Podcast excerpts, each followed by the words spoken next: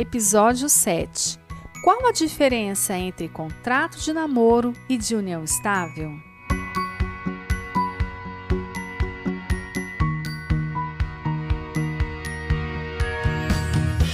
O namoro pode ser caracterizado como sendo uma relação afetiva entre duas pessoas que se unem pela vontade recíproca de estarem juntas mas sem estabelecer um vínculo familiar ou jurídico. Já a união estável acarreta diversas consequências jurídicas, patrimoniais e familiares, conforme veremos a seguir. Sobre o contrato de namoro. O contrato de namoro refere-se a uma declaração de vontade perante um tabelião, onde será lavrada uma escritura pública onde os partícipes daquela relação referem-se um ao outro como sendo namorados, para que se comprove que a relação que eles possuem não abrange efeitos patrimoniais futuros, tal como herança, pensão, dentre outros. Tal fato, para muitos, pode parecer algo desnecessário ou até sem sentido. No entanto, Devido às diferenças cada vez mais tênues entre o namoro e a união estável, devido às liberações culturais que passaram a considerar comuns as práticas sexuais no namoro, quase sempre se confundem ambas as relações.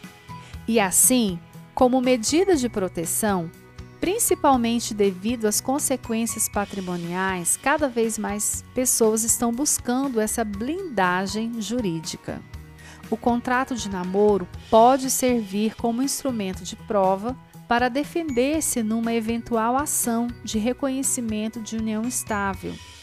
Este tema é bastante polêmico, pois, embora este documento tenha a intenção de estabelecer os limites e papéis das partes envolvidas nessa relação de namoro, Caso haja comprovação de que, na verdade, seria uma relação de união estável, tal situação pode ser examinada de forma judicial. Na união estável, de acordo com a legislação vigente, existem direitos e deveres entre os conviventes. A esse respeito, o artigo 1723 e seguintes do Código Civil informam que é reconhecida como entidade familiar a união estável entre o homem e a mulher, configurada na convivência pública, contínua, duradoura e estabelecida com o objetivo de constituição da família. Nessa linha, sobre a união estável, vale destacar que ela se refere a uma relação entre homem e mulher. Há entre os conviventes algumas obrigações pessoais, tais como dever de lealdade, de respeito, de assistência, de guarda, sustento e educação dos filhos. No tocante ao dever de coabitação, a convivência sobre o mesmo teto, pela súmula 382 do STF, é dispensável, ao contrário do que ocorre no casamento, que, segundo o artigo 1566 do Código Civil, este é um dos deveres constantes do vínculo conjugal. O dever de guarda, de sustento e educação dos filhos é decorrente do próprio poder familiar.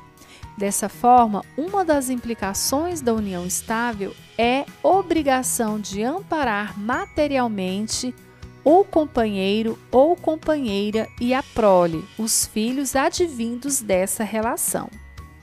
No caso de desfazimento dessa relação, pede-se a dissolução da união estável.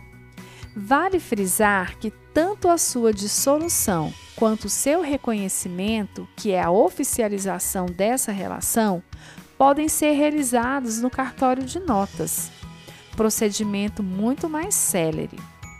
Recentemente, o provimento 372 de 2020 da Corregedoria Geral de Justiça do Amazonas, em seu artigo 1 resolveu admitir nos cartórios de notas do Estado do Amazonas a lavratura pública de separação, divórcio ou extinção de união estável, todos consensuais com ou sem partilha de bens, e mesmo que o casal possua filhos incapazes ou havendo nascituro, desde que comprovados em qualquer dos casos o prévio ajuizamento de ação judicial tratando das questões referentes à guarda, visitas, alimentos, consignando-se no ato notarial respectivo o juízo em que tramita o processo e o número de protocolo correspondente.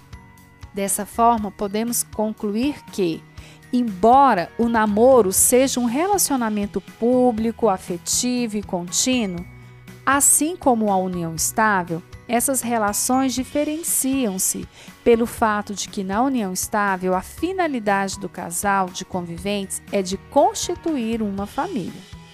Já no namoro, os projetos pessoais são individualizados, enquanto na união estável há vínculos mais sólidos e projetos de vida em comum entre os conviventes, além de obrigações recíprocas.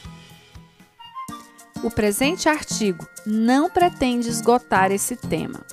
Busque orientação com profissionais especializados na área. Para saber mais, entre em contato conosco. Doutora Dalimar Silva, www.dalimaradvogada.com.br